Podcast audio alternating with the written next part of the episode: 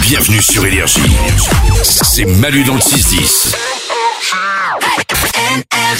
Voici Valou qui répond à tout, il répond à toutes les questions que vous lui posez sur l'application Manu dans le 610, vous envoyez votre message vocaux, il les écoute, il y répond. Et on commence avec une question sur une expression qu'on utilise souvent.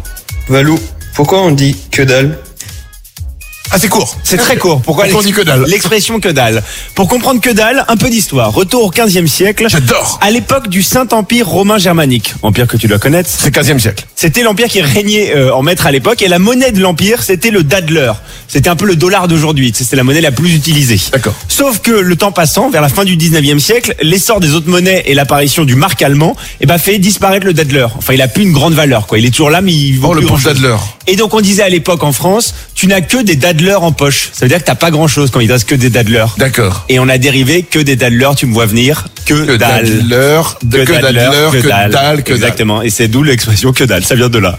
Ok. Du dadler. Tout ça pour ça. Ouais, c'est ce que je suis en train de me dire aussi. Et on continue avec une question improbable d'Ulysse sur les fourmis.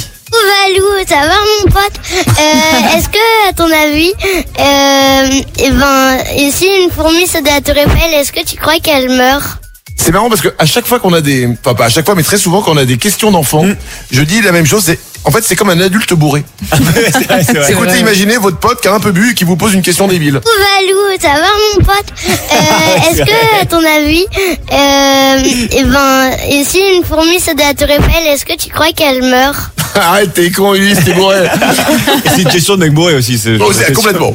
Euh, les- déjà, les enfants ne le faites pas. hein, N'allez pas euh, emmener Jeter une fourmi, jeter une fourmi euh, de la autour Tour de la Eiffel. Euh, mais sachez-le, par contre, une fourmi peut tomber de n'importe quelle hauteur sans se tuer ni se faire mal.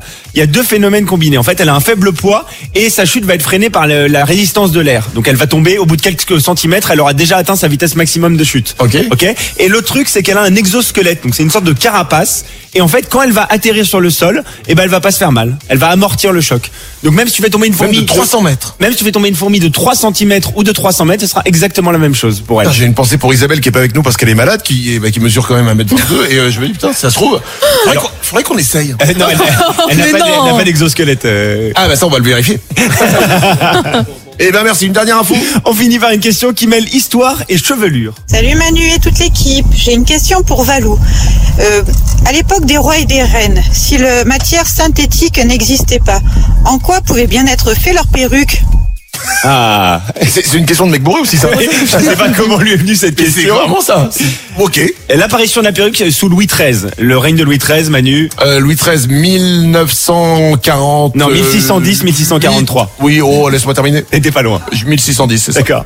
Euh, il avait une calvitie précoce. Dès 19 ans, il a plus de cheveux. Oh comme toi. non, non, non.